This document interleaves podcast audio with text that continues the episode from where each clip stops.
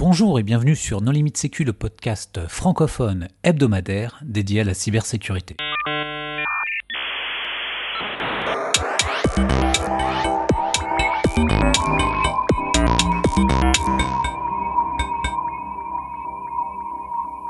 Alors aujourd'hui, nous allons parler de la suite d'un livre qui avait fait l'objet d'un épisode No Limit Sécu et qui s'intitule 25 énigmes ludiques pour s'initier à la cryptographie. Et donc aujourd'hui, nous allons parler du deuxième volume qui s'intitule 20 énigmes ludiques pour se perfectionner en cryptographie. Et donc pour cela, nous recevons ces deux co-auteurs, Pascal Lafourcade. Bonjour Pascal. Bonjour. Et Christina Honnête. Bonjour Christina. Bonjour. Pour discuter avec eux, les contributeurs No Limit Sécu sont Hervé Schauer. Bonjour. Nicolas Ruff. Bonjour. Et Paul Amar. Et bonjour. Alors Pascal, pour les auditeurs qui ne te connaîtraient pas, est-ce que tu voudrais bien te présenter? Oui, bonjour. Alors je m'appelle Pascal Lafourcade, je suis professeur à l'Université Clermont-Auvergne et ma spécialité c'est la sécurité, la cryptographie et les méthodes formelles pour la sécurité. Christina? Oui, je suis euh, Christina Honnête, je suis maître des conférences à l'Université de Limoges. Euh, je viens des Pays-Bas et euh, je suis spécialiste en cryptographie, euh, en sécurité prouvable des, des, protocoles cryptographiques. Alors, qu'est-ce qui vous a poussé à écrire ce deuxième livre? Ben, on, Déjà le succès de la première partie, du premier volume. Donc, euh, le premier livre a été un, un, vrai succès. Il y a de nombreuses personnes qui sont intéressées à ce livre.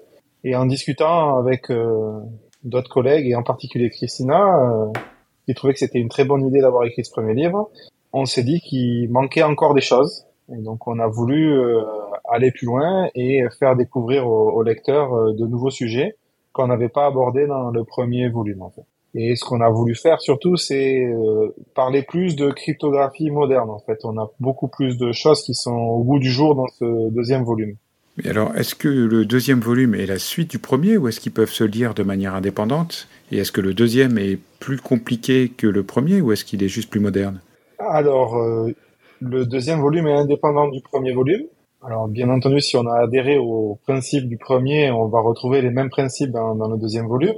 Par contre, euh, dans le deuxième volume, on a essayé d'aborder des thèmes euh, un peu plus poussés au niveau cryptographie, mais on a voulu que ça reste abordable pour des lycéens. Donc, il y a des niveaux de difficulté. Donc, il y a des premières énigmes. On a les six premières énigmes sont à une étoile. Après, on a des énigmes à deux étoiles et des énigmes à la fin à, à trois étoiles. Donc, les premières énigmes sont toujours abordables par des lycéens. Les deuxièmes pour des lycéens un peu plus forts. Et après, ça va un peu plus loin au niveau de la réflexion. Et tu peux donner des exemples de thèmes que tu considères comme avancés? Enfin, j'imagine que vous... Est-ce que vous faites de la crypto quantique, par exemple, ou est-ce que c'est trop avancé pour le programme de terminale alors, on n'a pas abordé la cryptographie quantique, peut-être dans un troisième volume, mais on a abordé euh, des notions comme des courbes elliptiques, on a abordé des notions de cryptographie basée sur les réseaux. On a abordé des notions de typage, de signature, euh, de couplage, euh, de cryptanalyse différentielle. Donc on a abordé beaucoup de sujets qui sont plus avancés en cryptographie, mais tout en essayant de les vulgariser. Et l'homomorphisme? Alors l'homomorphisme, on l'avait déjà abordé dans le premier, et on a une une énigme où on parle de malléabilité, mais pas forcément d'homomorphisme. On a aussi des signatures de groupe, donc ça apporte aussi une contribution sur la protection de la vie privée. C'est un sujet euh, qui est très important de nos jours, surtout que il est très difficile à quantifier et aussi très difficile à, à le prouver de notre point de vue. Et donc en fait, on a abordé aussi des, des euh, primitifs cryptographiques qui essayent de garantir euh, la protection de la vie privée. C'est-à-dire? Alors, on a déjà deux, deux énigmes qui, euh, deux ou trois énigmes qui parlent un peu d'anonymat, de comment se protéger et essayer d'avoir un anonymat qui, qui marche bien et de comment on peut trouver une attaque si on ne le fait pas bien. Donc, euh, peut-être que Christina peut nous en dire un peu plus sur, sur ces énigmes. Bah, surtout, je pense que euh, au moins, si on parle, je pense qu'on pense à la même. Euh, L'énigme qui parle de l'attaque contre l'anonymat, le but n'est pas autant de montrer comment mettre en place une attaque qui peut en fait euh, attendre à la vie privée de quelqu'un. C'est surtout de montrer à quel point il est très difficile, malgré ce qu'on appelle l'anonymisation de données ou la pseudonymisation des données, d'obtenir de données vraiment anonyme. Euh, et donc, en fait, l'idée serait justement de montrer que même si on essaie de mettre en place euh, des systèmes de protection de la vie privée relativement intéressantes mathématiquement parlant, il y a toujours des circonstances dans la vie réelle qui qui font en sorte que l'anonymat en question soit brisé. Et comment vous faites pour euh, vulgariser ce genre de sujet? Parce qu'on pense à la désanonymisation des jeux de données, euh, mais ça supposait euh, d'avoir des, masses de données assez importantes à traiter. là, on précise bien que c'est un format papier. Je ne sais pas s'il y a des, utilitaires ou des données compagnons à télécharger sur Internet ou si le livre peut être travaillé entièrement en version papier. Et si c'est le cas, comment vous faites pour fournir des données, des biais statistiques et des choses comme ça? Alors l'objectif effectivement c'est de tout pouvoir faire avec un crayon et un papier. Il n'y a pas besoin de logiciel compagnon, de données à télécharger sur le site euh, euh, de l'éditeur. C'est tout accessible juste en réfléchissant. Et pour faire ça, on veut faire sentir le concept qu'il y a derrière ces notions en fait. Et donc du coup, on va donner des données assez petites. Je pense qu'on a une dizaine d'entrées dans, dans, nos données. Et grâce à ces entrées et des indices qu'on apprend avec des contextes externe, on va pouvoir identifier euh, une personne euh, dans la base de données toute petite qu'on a donnée. Donc c'est l'idée de faire sentir cette notion-là. Et effectivement, comme tu dis Nicolas, dans la vraie vie, il y a des centaines de données, il faut faire des corrélations, mais le principe est le même, c'est de, de, trouver les points communs qui permettent de liquer des informations. C'est quelque chose qu'on utilise en fait beaucoup aussi dans la recherche. C'est le principe du contre-exemple qui prouve en fait une séparation euh, donc en fait, quand on pense en général à une vulnérabilité quelconque, et je me réfère euh, peu importe au système d'exploitation qu'on utilise ou enfin au logiciel qu'on utilise, euh, en fait, en général, euh, les personnes qui travaillent sur les, les, vraies attaques, les attaques contre des systèmes, contre des, des outils qui sont utilisés, euh, ils vont toujours essayer de, euh, en fait, trouver le verrou technique qui leur permet en fait d'exploiter un système. Et ensuite, ils l'exploitent. Donc, euh, ce premier pas de trouver un verrou, pour nous, c'est vraiment isoler euh, le concept cryptographique qui permet une attaque ou qui permet une résolution cryptographique. Et ensuite, donc, c'est soit à nos lecteurs de l'exploiter, soit on leur donne quelques petits euh, euh petits indices pour qu'ils puissent justement euh, réussir à trouver soit la vulnérabilité, soit comment l'exploiter, etc. Donc c'est comme ça qu'on qu'on arrive à vulgariser aussi. Il faut en fait isoler premièrement le verrou technique de, de ce qu'on essaye de, de montrer, de mettre en avant, et ensuite il faut à partir de là développer quelque chose qui euh, qui permet au lecteur de, de se, se mettre dans ce monde, de, de comprendre le contexte et donc ensuite de euh, de, de, de, réussir, de trouver la solution. Quel est le public exactement pour ce, ce deuxième opus? C'est euh, même, euh, même cible que pour le premier? Alors le premier, c'était pour les premiers, les énigmes les plus faciles, c'était fin du collège. Après, début du lycée, fin du lycée. Là, on est plus début du lycée, fin du lycée et un peu au-dessus pour les énigmes 3 étoiles, en fait. Parce que les, les notions qui sont abordées conceptuellement sont pour certaines un peu plus dures même si euh, deux, trois énigmes de une étoile, je pense, sont faisables par des collégiens. Les trois étoiles, c'est typiquement pour des étudiants. Vous les utilisez peut-être en cours, cours d'ailleurs. Les trois étoiles, oui, c'est, c'est, c'est, il faut, faut réfléchir un peu plus et la solution n'est pas à portée directe en fait. Euh, voilà, les, premières sont assez faciles, les trois étoiles sont bien plus compliquées et peut-être demanderont plus de temps pour des lycéens que pour des, des étudiants universitaires. Et vous vous amusez peut-être plus, vous, à inventer et imaginer ces énigmes que certains qui essayent de les résoudre? Alors effectivement, on a pris beaucoup de plaisir à, à construire ces énigmes. En fait, euh, c'était vraiment très agréable de travailler avec Christina sur, sur ce deuxième volume. Euh, on a vraiment travaillé en binôme. On a, on a justement les, les idées qu'on voulait faire passer, qu'on n'avait pas mis dans le premier volume. Donc on a écrit une, une grande liste d'idées et sur les, les idées de concept. Hein cryptographique. Donc on avait courbe elliptique, on avait euh, signature, euh, signature de groupe, euh, cryptographie basée sur les réseaux, etc., etc. Toutes ces notions-là et on, a commencé à essayer d'isoler les notions clés, de se, de créer une énigme. Donc il y en a un qui crée l'énigme, on la propose à l'autre, l'autre essaye de le résoudre, et en faisant des allers-retours, on arrive à avoir une énigme assez propre et accessible et assez vulgarisée. Et comment vous apportez le côté ludique? Alors ben, c'est la deuxième étape. Une fois qu'on a le concept bien isolé, euh, on essaye de mettre un contexte un peu ludique pour arriver à présenter ça. Et donc euh, Christina a proposé des superbes idées sur, sur certaines énigmes. C'était vraiment très très agréable et très très riche de faire ça à deux en fait, de pouvoir échanger et, proposer des choses en fait. Celle que j'ai en tête, c'est celle sur euh, Hunger Games où on a deux équipes qui s'affrontent sur une île et en utilisant des principes un peu de cryptographie de communication, ce qui va nous permettre d'illustrer un concept utile en cryptographie. Tout à l'heure, tu parlais de, cryptographie euh, liée au réseau. De quoi est-ce qu'il s'agit? Alors, c'est euh, quelque chose qui est très à la mode parce que c'est quelque chose qui est post-quantique. Hein. donc, c'est la cryptographie post-quantique. Et une des branches de la cryptographie post-quantique, c'est euh, ce qu'on appelle lattice-based cryptographie en anglais, la cryptographie à base de réseaux euclidiens. Donc, c'est des nouvelles techniques de cryptographie qui sont a priori résistantes euh, à la possibilité d'un ordinateur quantique. Donc face à un ordinateur quantique, ces techniques de cryptographie, c'est encore des problèmes difficiles et qui permettraient de sécuriser nos communications. Et ça, c'est quand même récent, euh, tous ces trucs-là. Vous avez réussi à imaginer des, exercices abordables sur des réseaux euclidiens? Alors pour les réseaux euclidiens, on s'est inspiré euh, d'un jeu qui a été proposé par une équipe de recherche qui ressemble un peu à un Tetris. Donc il y a des briques à empiler, et quand on les empile bien, ça fait descendre des lignes. Et là, on demande au lecteur de résoudre un, un de ces challenges, euh, quelles briques il faut empiler pour euh, arriver à trouver la solution. Et ça nous a permis d'expliquer derrière comment fonctionnent les réseaux euclidiens. Et est-ce que vous avez vu des usages, euh, on va dire, du premier livre que vous aviez peut-être pas nécessairement anticipé alors j'ai croisé une fois un élève quand je suis allé à Limoges faire un séminaire euh, chez Christina justement qui m'a dit qu'il avait euh, lu l'ouvrage deux ans avant et que maintenant il était en train de faire un master en cybersécurité. Donc euh, clairement ça ouvre des, passions ou des vocations pour certains parce qu'à l'époque ben, il était en licence et il n'avait pas forcément d'idée ce qu'il voulait faire plus tard. Donc pour moi c'est le premier usage d'éveiller la curiosité des jeunes. Voilà.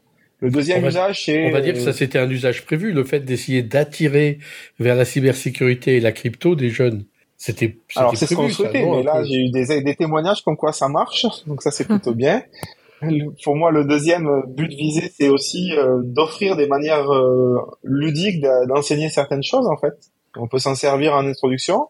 Moi, je vois que maintenant qu'il y a la cryptographie et un peu de sécurité dans les nouveaux programmes du BUT, là où j'enseigne, ben, je propose à mes étudiants, en termes d'exercice, euh, des énigmes adaptées à leur niveau euh, et au programme. Et ils aiment beaucoup ça, en fait. Euh, là, je vais commencer cette semaine un nouveau cours avec eux. Et le premier TP, ils ont huit énigmes que j'ai conçues à résoudre, en fait, qui sont adaptées ou des nouvelles énigmes pour les prochains, prochains ouvrages, mais qui sont adaptées à leur niveau. Et ils apprécient énormément ce genre d'escape game, en fait. En fait, le livre, c'est une sorte d'escape game papier qu'on peut faire autant, autant de fois qu'on veut. Ce qui est important, euh, ce qui est important aussi de savoir, c'est que ce genre d'apprentissage par, par des jeux sont, euh, c'est un phénomène euh, que ici on apprécie beaucoup. à Limoges, on a le Master Cryptis, qui est le premier master en cybersécurité de, de la France. Et donc nos, nos étudiants ont une équipe de Capture the Flag, euh, alors euh, moi je m'amuse euh, tous les Noëls de leur faire un type de calendrier de l'avant avec des petites énigmes. C'est pas les mêmes, c'est pas le même niveau et la complexité est un peu plus basse puisqu'on attend d'eux qu'ils résoudent ça les jours où ils ont peut-être des contrôles ou autre chose. Mais en fait c'est c'est un outil très puissant en fait pour attirer les gens vers cette équipe de capture the flag pour regarder à quel point ils sont prêts enfin les euh, les intéresser encore plus sur certains aspects de la cryptographie que peut-être ils ignorent. Donc c'est un outil extrêmement puissant, je trouve. Et là, vos étudiants, euh, c'est des étudiants d'université, enfin comme tu dis, de master spécialisé. Euh, mais pour les collégiens, vous faites comment? Enfin pour les énigmes niveau 1, vous faites comment pour les tester? Vous avez un pool, l'éditeur vous fournit un pool de collégiens vous avez Alors, des jeux, de la culture mathématique, des choses comme ça Alors, l'éditeur ne fournit pas des, des, cobayes euh, au collège pour pouvoir tester. Euh, mais par contre, euh, moi, j'interviens dans un groupe de l'IREM, de l'Institut de recherche et d'enseignement des mathématiques, qui est le groupe ISO pour informatique sans ordinateur. Et on a l'occasion d'aller intervenir dans des classes. Donc, on a des, collègues qui sont profs de maths au collège, au lycée ou même au primaire et qui nous invitent dans leur classe pour qu'on puisse tester les activités. de plus, j'interviens et je propose tous les gens des ateliers à la fête de la science. Donc pendant une journée, on a, moi je reçois à peu près une quinzaine de, classes avec plein de choses. J'ai eu aussi la chance au mois de juin de pouvoir animer une manifestation de mon université qui s'appelait Nuit ardente, où j'ai pu tester pendant euh, trois jours. Euh, près de 1000 personnes sont venues tester les énigmes en grand plein air. Donc ils venaient, je leur donnais les énigmes et ils essayaient de les résoudre, et puis je leur donnais une autre. Donc j'avais créé un petit scénario autour de ces énigmes. Donc j'ai pu tester certaines des énigmes qu'il y a dans, dans l'ouvrage lors de ces journées. Ça a beaucoup plu aux gens. Et, après, je teste, euh, ben, entre nous, on se teste aussi. J'utilise aussi euh, des doctorants qu'on a au laboratoire pour, pour tester, voir s'ils arrivent. Mais tous ces gens-là nous donnent du retour et nous permettent euh, d'améliorer les questions des ouvrages. Et la moitié des énigmes, une étoile, je les ai testées au stage Math C2+, qui a été organisé à Clermont-Ferrand. C'est un stage où on a des lycéens qui sont en seconde, ils sont triés, c'est une quinzaine de lycéens qui passent une semaine à faire des mathématiques. Et moi, je les ai eu pendant trois heures pour qu'ils testent euh, la moitié des énigmes euh, qu'on avait proposées dans l'ouvrage. Et du coup, est-ce qu'il y a des gens qui t'ont remonté des erreurs? Enfin, aussi bien sur euh, cette édition en bêta-test que sur la précédente. Est-ce qu'il y a des, Alors, ben, je remercie fortement ces élèves de maths de plus parce que il y a deux énigmes qu'on avait fini deux jours avant avec Christina et il y avait encore des erreurs. Donc, ils nous ont remonté que ça marchait pas, qu'ils n'arrivaient pas à casser l'énigme, à résoudre le, le puzzle qu'on leur avait donné. Et effectivement, c'était trompé dans l'énoncé, donc ça c'était plutôt plutôt très agréable. Et pareil sur les, les versions, euh, la première version du livre, euh, qui, la première édition, j'ai des, des, collègues par contre qui l'ont testé, qui l'ont lu, qui l'ont fait avec leurs enfants, qui m'ont signalé quelques petites erreurs. Donc dans les nouvelles euh, versions qui sont en vente à l'heure actuelle, il n'y a plus les erreurs de la première, toute première édition où il y avait quelques petites typos et, surtout une ou deux phrases qui n'étaient pas très précises ou incorrectes ou un peu floues, donc on a pu préciser tout cela. Et d'ailleurs, on invite les, les, futurs lecteurs à, nous faire des retours euh, par mail, euh, si on se trouve des erreurs ou des choses qui sont pas très claires, ça nous permettra d'améliorer les prochaines versions des livres en fait. Et quand tu parles du prochain, ça veut dire qu'il y a, y a déjà une édition 3 qui est prévue? Enfin, Vous avez des idées que vous n'avez pas pu mettre dans celle-là? Est-ce que vous vous limitez en nombre de pages ou est-ce que Parce que là, le, on, va pas, on va pouvoir dire à nos auditeurs en exclusivité que l'édition 2, enfin le, deuxième volume sort le 11 octobre, c'est ça? Oui, tout à fait. il va sortir le 11 octobre. Et alors moi, je, là avec Christina, on a fait euh, pour se perfectionner à la cryptographie, et il y a beaucoup de personnes qui nous demandent d'avoir un livre pour des plus petit en fait. Donc hmm. ça serait pour euh, primaire et collège. Donc le prochain défi que je vais essayer de me lancer, euh, ça serait de voir si je peux arriver à faire un ouvrage pour euh, des plus jeunes en fait. Donc c'est, j'ai commencé à y réfléchir, j'ai une idée pour de nombreuses énigmes, mais ça demande quand même beaucoup plus de réflexion que faire le niveau avancé en fait. Et petite question du coup euh, au niveau du livre, est-ce qu'on pourrait avoir un petit aperçu en fait de comment est-ce qu'il est structuré?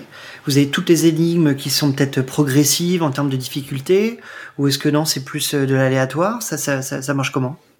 Alors le premier ouvrage, on avait décidé de classer les énigmes par ordre chronologique, indépendamment de leur difficulté. Donc on avait pris à peu près la création des concepts euh, qui cryptographiques qui étaient sur, derrière et donc on avait commencé avec des choses qui avaient lieu à l'Antiquité, après on est passé à des choses qui avaient lieu euh, au Moyen Âge, et après on est passé à des choses qui avaient lieu euh, avant la Deuxième Guerre mondiale, et puis après on est passé à des énigmes de cryptographie moderne euh, dans, dans le premier ouvrage. Et donc les énigmes, elles n'étaient pas classées par ordre de difficulté. Dans ce deuxième ouvrage, on a décidé plutôt de mettre par ordre de difficulté. Donc on a les six premières énigmes qui sont à une étoile, après on a neuf énigmes qui sont à deux étoiles et enfin on a les dernières énigmes euh, qui possèdent trois étoiles. Donc on les a vraiment classées par difficulté. C'était euh, un retour qu'on a eu de certains lecteurs qui nous ont dit ah c'est bien mais ça serait bien qu'on ait toutes les faciles d'abord et puis après toutes les difficiles. Donc sur le premier ouvrage j'avais une raison et euh, sur le deuxième on, on, a préféré suivre ce conseil. Et donc pour répondre à la question, vous envisagez déjà un tome 3 ou vous êtes à court d'idées? La cryptographie et, vous êtes arrivé au bout des connaissances actuelles pour le tome 3, je pense que on pourra imaginer encore d'autres choses parce que, ben, comme tu l'as dit, ta première question, on n'a pas parlé euh, de cryptographie euh, quantique, donc ni d'ordinateur quantique, donc on pourrait imaginer d'autres questions. Et il y a encore des, thèmes qu'on n'a pas abordés ou des thèmes qu'on pourra aborder d'une autre manière. Donc, euh, je pense que on pourra réfléchir dans les prochaines années à faire un volume 3 avec Christina ou d'autres personnes. Ce qui est intéressant, c'est qu'en fait, euh, le genre d'énigmes qu'on pose, ce sont sur des thématiques extrêmement riches. Donc euh, souvent, on ne peut aborder, pour juste pour la clarté de l'énigme, on ne peut aborder qu'une facette, alors qu'il reste euh, plein d'autres facettes à explorer. Et peut-être mentionner que l'une des richesses, je trouve, de notre livre et aussi du premier livre d'ailleurs, mais de ce livre aussi, c'est euh, se trouve dans les solutions en fait. Notamment, on donne euh, à côté des solutions en tant que telles et des verrous dont on parle, on donne aussi euh, beaucoup de culture générale. On parle beaucoup des cryptographes euh, de l'heure actuelle, les noms qui ont fait la cryptographie qui existe aujourd'hui. Je pense que c'est quelque chose qui qui, qui peuvent aider euh, à nos lecteurs à, à s'immerger en fait dans cet univers, de comprendre en fait à quel point euh, des algorithmes dont on parle n'existaient pas euh, il y a il y a 50, 60 ans. Au contraire peut-être du premier livre où en fait on parlait même de Jules César, etc. Donc voilà, ce sont des choses qui que je trouve extrêmement intéressantes. Donc même même si les énigmes parfois semblent très difficiles, euh, il y a toujours des aspects de culture générale derrière euh, qui sont enrichissants. Et ça, c'est aussi quelque chose à apporter pour un prochain livre. Ça me, ça me semble être une excellente conclusion, mais euh, est-ce que vous souhaiteriez ajouter des choses en, en mot de la fin? Ben, on a vraiment pris beaucoup de plaisir à rédiger cet ouvrage avec Christina, à concevoir les, les énigmes, et j'espère que les lecteurs prendront autant de plaisir à les résoudre. En fait. Eh bien, probablement, puisque ils vont certainement apprendre beaucoup de choses et le côté ludique va permettre euh, de rendre tout cela beaucoup plus facile puisqu'on sait que le côté ludique facilite l'apprentissage. Merci on, on rappelle le titre, l'éditeur et la date de sortie? 11 octobre. C'est 20 énigmes ludiques pour se perfectionner en cryptographie. C'est chez Duno, l'éditeur, et ça sortira le 11 octobre 2023. Bravo. Bravo et Chapeau merci. bas. Merci d'avoir accepté notre invitation. Merci Christina, merci Pascal. Chers auditeurs, nous espérons que cet épisode vous aura intéressé et nous vous donnons rendez-vous la semaine prochaine pour un nouveau podcast. Au revoir. Merci Au revoir. beaucoup. Au revoir. Au revoir.